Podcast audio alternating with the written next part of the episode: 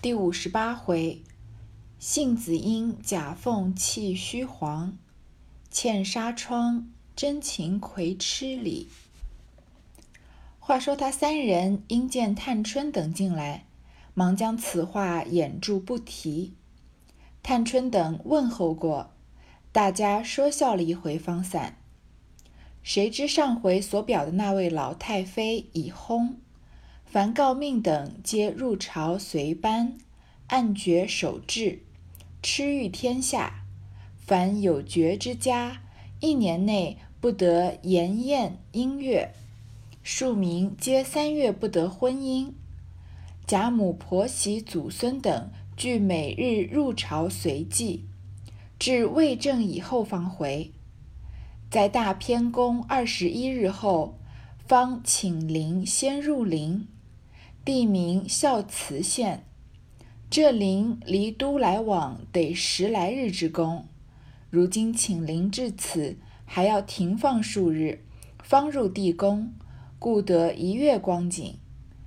贾府、宁府贾珍夫妻二人也少不得是要去的。两府无人，因此大家记忆，家中无主，便报了尤氏产育。将他腾挪出来，协理宁荣两处事件，因托了薛姨妈在园内照管他姊妹丫鬟，只得也挪进园来。此时宝钗处有湘云、香菱，李纨处目经离神母虽去，然有时来往三五日不定。贾母又将宝琴送与他去照管。迎春处有秀烟。探春因家务冗杂，且不时有赵姨娘与贾环糟瓜、曹瓜，甚不方便。惜春处房屋狭小，因此薛姨妈都难住。况贾母又千叮咛万嘱咐，托她照顾黛玉，自己素性也最怜爱她。今既巧遇这事，便挪至潇湘馆和黛玉同房。一应药饵饮食十分精心，黛玉感戴不尽，以后便一如宝钗之称呼，连宝钗前亦只以姐姐呼之，宝琴前只以妹妹呼之，言似同胞共出，叫助人更似亲切。贾母见如此，也十分喜悦放心。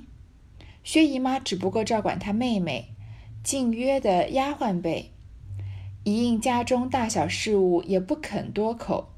尤氏虽天天过来，也不过应名点卯，不肯乱作威服。且他家内上下也只剩了他一人料理。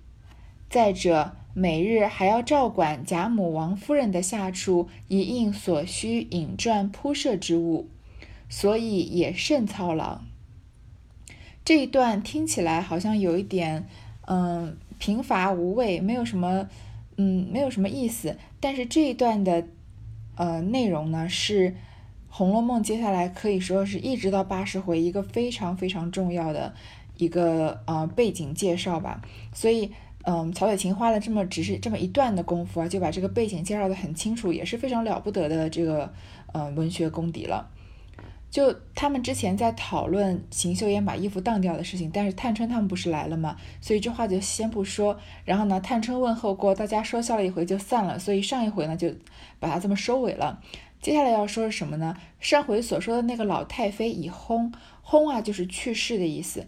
但是“薨”这个字呢，不能随便用，就不能谁死了都是说他已薨。薨这个字一般都是说一些爵位很高的大臣，或者是嗯生了这个小皇子、小公主的这种皇帝的妃子去世才能叫薨。这个普通人家老百姓去世不能叫薨的。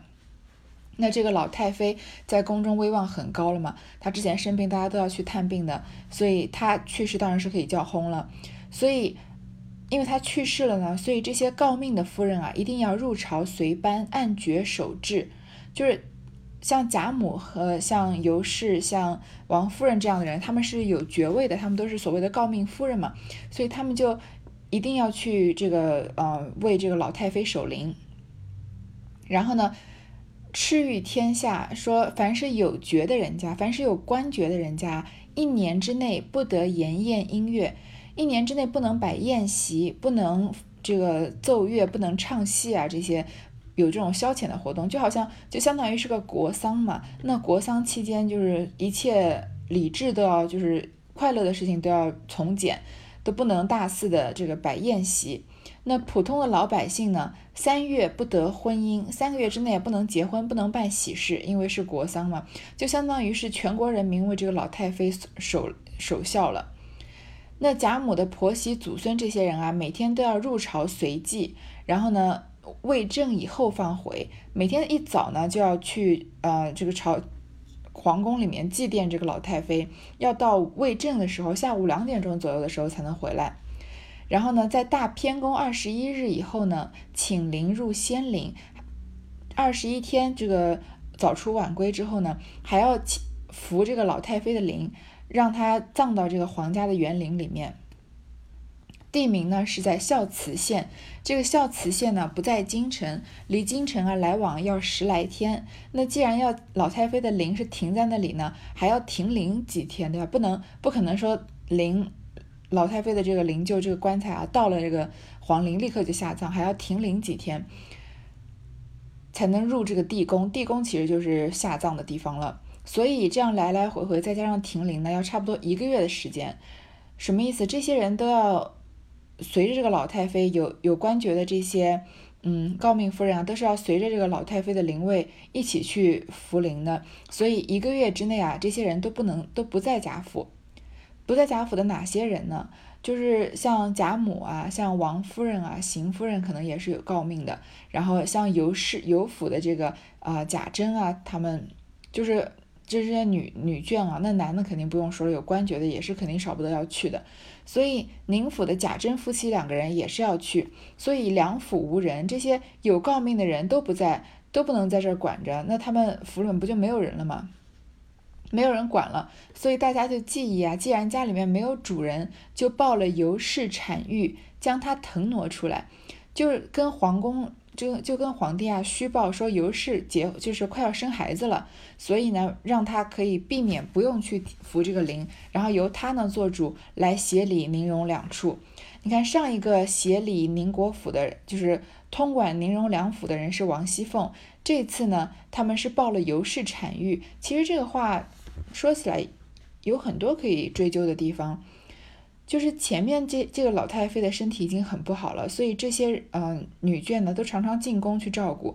如果这个时候老太妃死了，你要抱尤氏产育，那怎么说在老太妃身体不好的时候，那尤氏也应该是怀上孕了吧？肚子总是能看得出来的吧？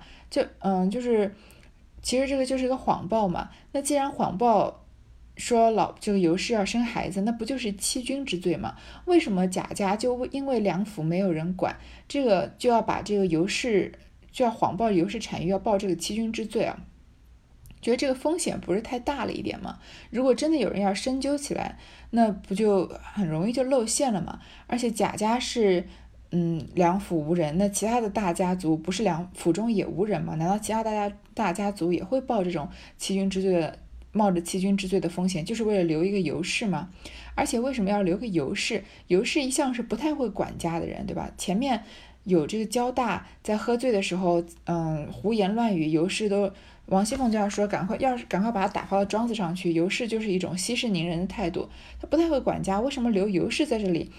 尤氏连个宁国府都管不好了，居然还要让他让他协理宁荣两府，所以这一切一环环啊，有有很多可以深究的东西。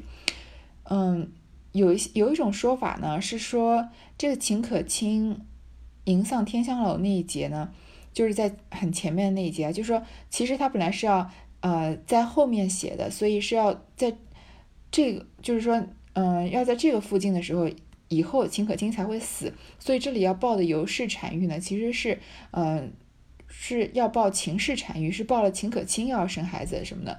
嗯，但是因为这些细节没有办法追究，所以我们也只能顺着曹雪芹的话来说了。但是这个看起来是一个瑕疵，是一个不太容易自圆其说的一个，嗯，一个情节啊。好，反正总而言之呢，所有人管家的人都不在，王熙凤也不在，就是留了尤氏来这里管家。然后贾呃，因为贾母呢托了薛姨妈在大观园里面照管这些姊妹丫鬟，所以薛姨妈也搬到大观园里面来了。这个时候呢，各个人住在什么地方，曹雪芹就又交代了一遍。宝钗这里呢有湘云和香菱，李纨那里呢虽然她的这个神母已经不已经不住在大观园里面了，但是还会常常过来看看她，所以有时候来住三天五天啊，所以常常就会来的。那贾母又把宝琴送去给李纨照管，所以李纨那里就住着宝琴，还有三不五时来的这个李神母。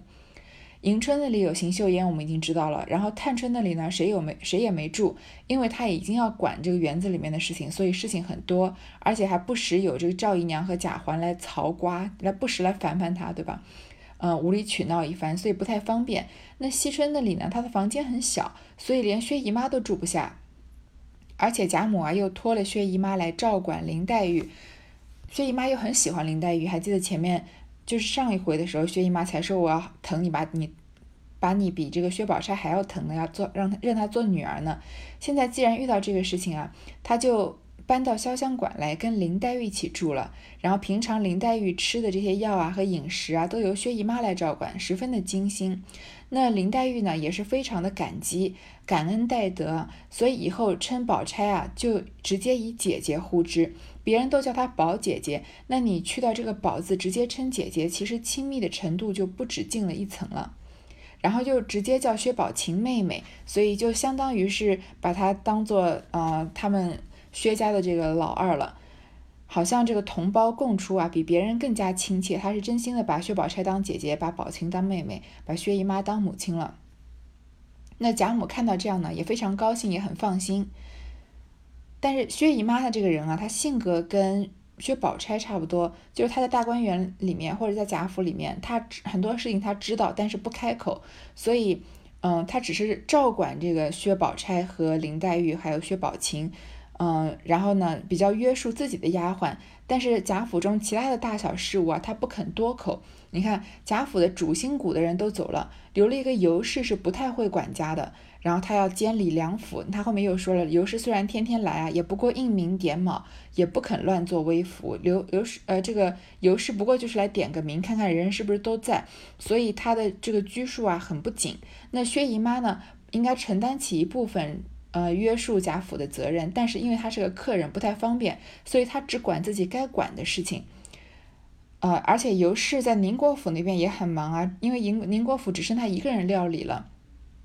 再加上贾母、王夫人这些诰命夫人，他们虽然是去福陵、亭陵，他们等于去出差了，但是他。贾家是什么样的人？还记得之前，嗯，这个打平安轿的时候吗？他们每到一处啊，都要提前，这些下人都要把他们在哪里落脚啊，在哪里休息，在哪里上厕所，在哪里要喝茶，这些一切都要安排好。那这些不都是要尤氏这个在家里面不做事的，就是不出门的人安排吗？所以虽然尤氏好像是逃逃过了，就是跟他们出差一个月的这样苦差事啊，其实尤氏的责任比谁都大。那我们来看宁荣二府，其实已经没有什么人在管了，因为。就是尤氏不管，薛姨妈不管，那像探春她们几个人毕竟是年轻的小姑娘，呃，这个威信虽然很会管家，但是威信是一时树立不起来的。所以从第五十八回开始啊，这些仆人底下的嗯各种争斗啊，各种呃帮派啊，然后一些乌七八糟的事情就开始渐渐的浮上水面了。因为平常有这个强权压着，有可能嗯有王熙凤这个铁腕政策，这个铁娘子来给。把他给制住，即使就是越过王熙凤，又有王夫人这样子，虽然平常是吃斋念佛，不太管事的，但是一出手就很狠的，对吧？就说赶就把这个金钏赶走了。再不济还有贾母呢，在这个贾府最有威严的人，但是这些人都不在，留下一些不愿意管的、不想管的、不敢管的人在这里，所以慢慢的，呃，贾府的这些，嗯，平常被掩盖住的一些丑事啊，或者是平常，嗯，大家比较。闷在心里面的这些，嗯，争斗啊，就慢慢的显山露水出来了。所以从第五十八回开，其实我们一直能感受到《红楼梦》是在说贾府在怎么怎么样，慢慢的走下坡。但是从五十八回开始，还有一个导火索，我慢慢，我马上读到的时候会讲到，就是这一小段的情节背景的交代啊，我们就能够理解为什么就是后面这个红楼贾府走向走向衰落啊，是一个必然的事情，而且从这里开始呢，嗯，把这个背景交代清楚了，有也让我们能就是对后面的情节接就是接受起来就是更加的顺畅。当下荣宁两处主人既如此不暇，并两处执事人等人等，或有跟随着入朝的，或有朝外照理下处事务的，又有先踩踏下处的。也都个个忙乱，因此两处下两处下人无了正经头绪，也都偷安，或趁隙结党，和暂权执事者窃弄微服。荣府只留得赖大并几个管家照管外务，这赖大手下常用几个人已去，虽令委人，都是些生的，只觉不顺手，且他们无知。或转骗无节，或呈告无据，或举荐无因，种种不善，在在生事，也难背数。这个时候，宁荣两府的主人都这么忙啊，两处真正管事的人呢，有的人要跟着主人入朝的，有的人要在朝外处理其他的事务，然后呢，也有人是要踩踏下处，就是主人要去歇脚的地方，要先去这个踩点的，所以每个人都很忙乱。所以这两处啊，宁荣两处的下人都没有正经的头绪了。我前面说了吧，没有人管了。突然一下就是，呃，老虎山中无老虎，猴子要称霸王了。所以他们有些人呢，就偷偷的呃偷懒了，或者呢，有些人趁隙结党啊，结党营私，开始拉帮派了，或者和暂权执事者窃威弄福。有一些职位做这个职位的人不在了，有些是管事啊，嗯。像赖大这样的直接的管家，有些人可能是管一方面，比如说管厨房啊、管花园啊；有些人可能他们暂时不在，那就有一些嗯暂代他们职务的人。那暂代职务的人当然是他们知道他们不可能长期在这个职位上面，所以就是嗯当一天和尚敲一天钟嘛，带一天职务就要捞一天油水，所以和这些暂呃暂权执事者啊就窃动微服，就嗯或者狐假虎威、作威作福，或者就是捞一些油水这样子。那荣府那些嗯平常很得力的管家呢，像赖大这个人，这些人啊，他们几个人虽然留下来在照管外务啊，但是他手下常用的、用的顺手的人已经不已经不在了，就跟着贾府的其他人要去踩点了。所以虽然有其他的人用呢，但是都是一些生手，这些人用的就不太顺手。然后你看后面说的这些啊，他们的弊端啊，每一个放到现在，你都觉得好像在生活中啊。嗯，就是一个企业的管理啊，呃，如果说管理混乱、经营不善的话，常常都是曹雪芹讲的这几个嗯非常简洁扼要的原因啊，或者是他们无知、不懂事情、不知道。这个无知并不是说嗯这个没有经验或者是愚蠢，就是可能我觉得应该是说嗯在教了之后还是不会这样子，或者呢赚骗无节。一味的这个索取，一味的这个赢取自己的私利，完全没有节制，或者呈告无据，或者要告哪一个人的状啊，但是没有证据，或者举荐无因，或者推荐哪一个人也没有理由。你看这几个原因，这四个原因：无知、赚骗无节、呈告无据、举荐无因，是不是现代企业管理面管理里面，如果也是一些混乱的这个根由啊？所以种种不善再在生事也难背数，这些事情就开始啊一件一件的生出来了，也很难一个一件件的来描述。又见各官宦家凡养幽灵男女者，一概触免遣发。尤氏等便议定，待王夫人回家回明，也欲遣发十二个女孩子。又说这些人原是买的。如今虽不学唱，尽可留着使唤，只令其教习们自去也罢了。王夫人应说：“这学戏的倒比不得使唤的，他们也是好人家的女儿，因无能卖了做这事，装丑弄鬼的几年。如今有这机会，不如给他们几两银子盘费，各自去吧。”当日祖宗手里都是有这力的，咱们如今损阴坏德，而且还小气。如今虽有几个老的还在，那是他们各有缘故不肯回去的。所以才留下使唤。大了，配了我们家里的小厮们了。”尤氏道：“如今我们也去问他十二个，有愿意回去的，就带了信儿，叫他父母来亲自领回去，给他们几两银子盘缠万盘缠方妥。倘若不叫上他的亲人来，只怕有混账人冒名领出去，又转卖了，岂不辜负了这恩典？若有不愿意回去的，就留下。”王夫人笑道。这话妥当。尤氏等遣人告诉了凤姐儿，一面说与总理房中，每教席给银八两，令其自便。凡梨香院一应物件，查清计册收明，派人上夜，将十二个女孩子叫来，当面细问，倒有一多半不愿意回家的，也有说父母虽有，他们。他只以卖我姊妹为事，这一去还被他卖了。也有说父母已亡，或被伯叔兄弟所卖的；也有说无人可投的；也有说恋恩不舍的。所愿去者只四五人。王夫人听了，只得留下，将去者四五人皆令其干娘领回家去，单等他亲父母来领。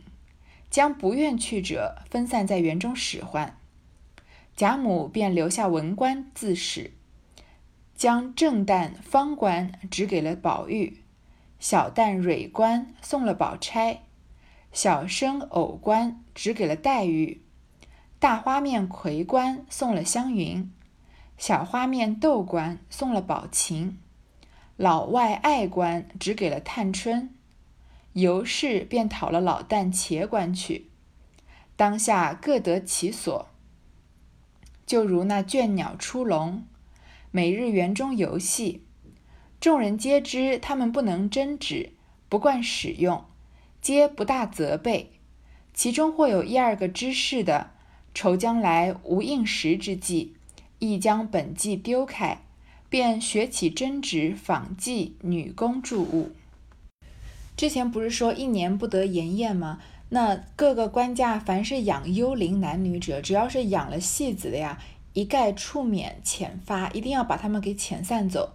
所以呢，呃，尤氏这些人就商定啊，等到王夫人回家的时候，跟他回明，他们呃梨香院不是有十二个女孩子的戏子吗？也要把他们遣散走。这里想一想，那那个王爷屋子里面养的这个蒋玉菡，是不是也要被遣散走了呀？所以也可能他就是因为有这个契机被遣散走了，所以出了这个王府之后，以后才能有机会跟袭人成就一段姻缘吧。尤氏又说呢，这些人本来是买的，现在他们虽然不学唱啊。他们就不能唱戏了，但是可以留着当丫鬟啊，因为你本来就把他买进来贾府了嘛。那他不在，他在贾府不唱戏，你也反正也是买他了，那放在那也是放着，那不如就留着当丫鬟吧，就让教习们自去也罢了，让那些教唱戏的人走了就算了。王夫人说呢，这个学戏的啊，比不得使唤的，不能比起丫鬟来，他们也算是好人家的女儿，因为这个家里面的人无能啊，所以卖了给卖了这些女儿来做戏子。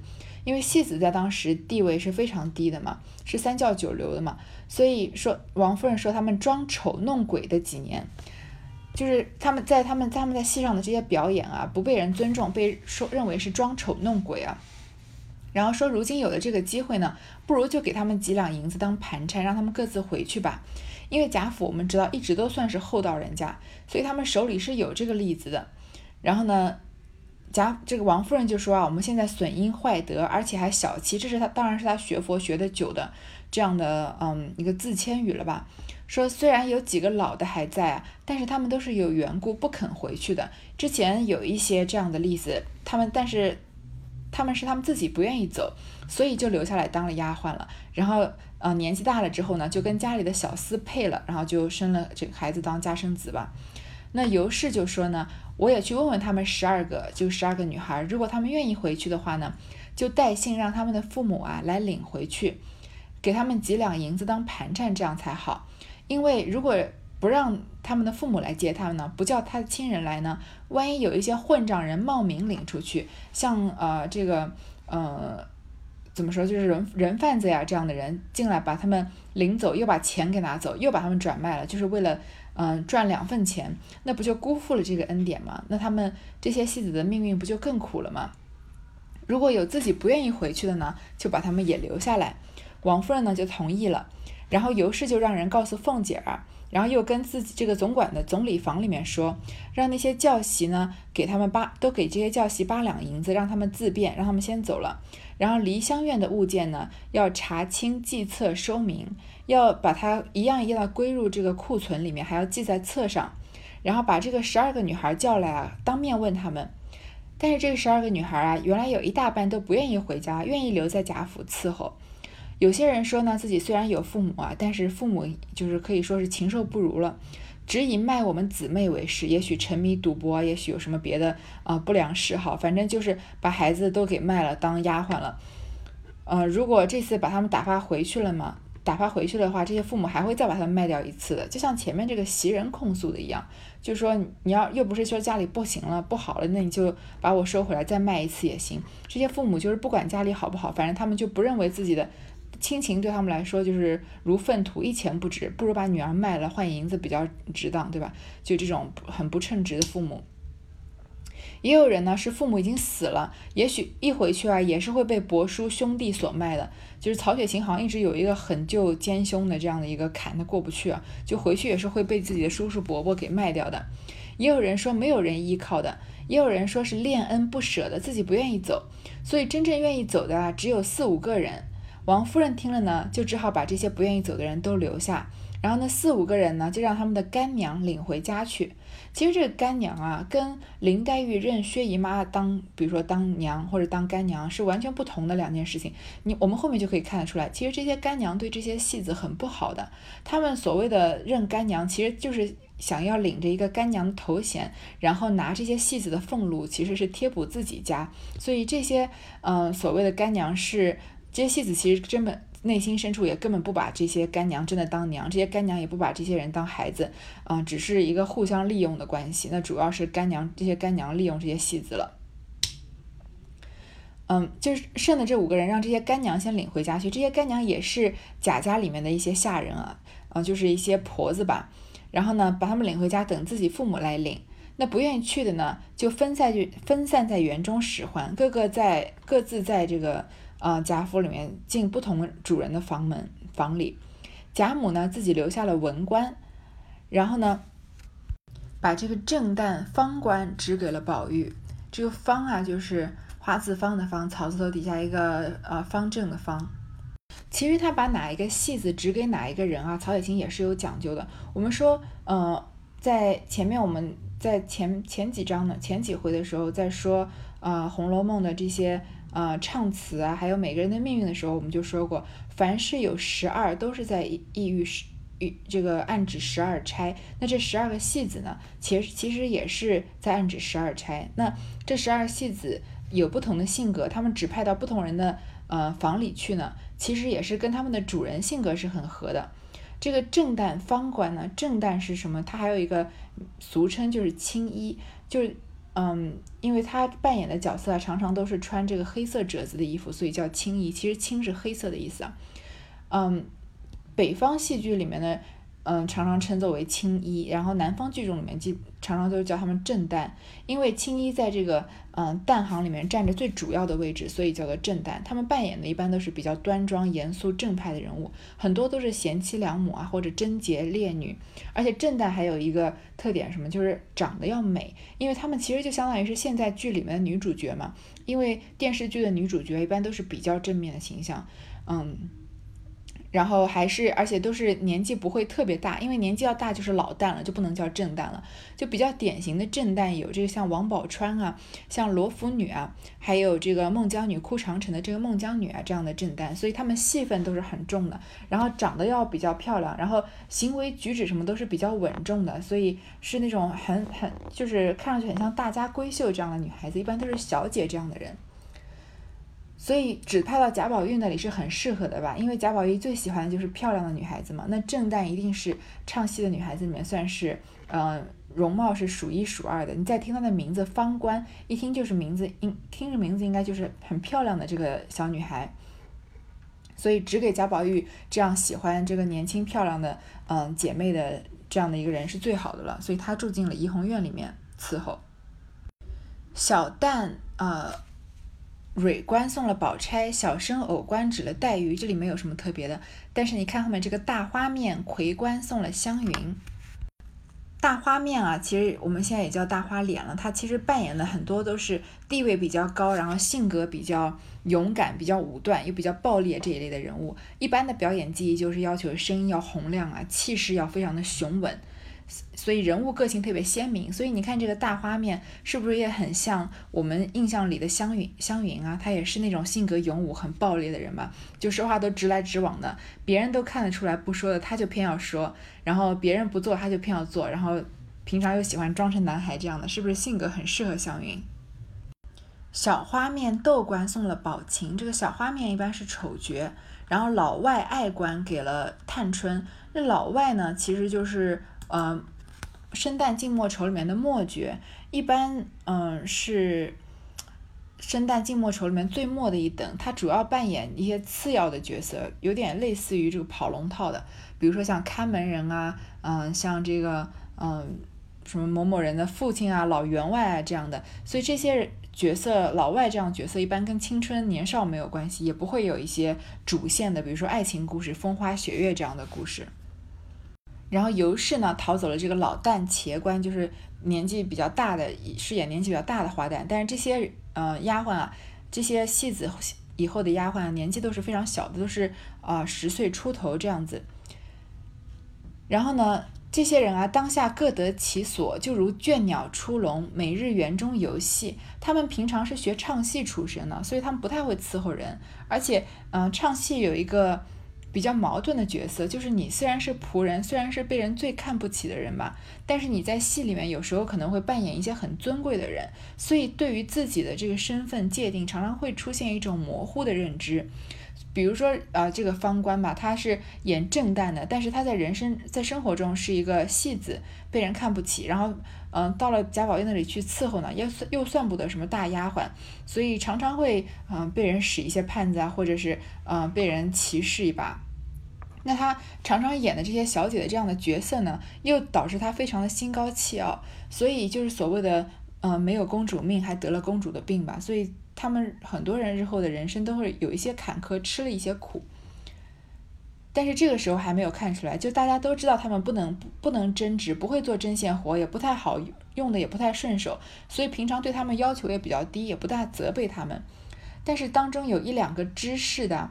呃，懂事的，然后觉得将来怕将来没有这个一技之长，所以就把本技丢开，把唱戏这样的嗯技能给丢开了，开始学一些专心学一些针织女工啊，怎么伺候主人这样的一些事情了。好，这一段先读到这里。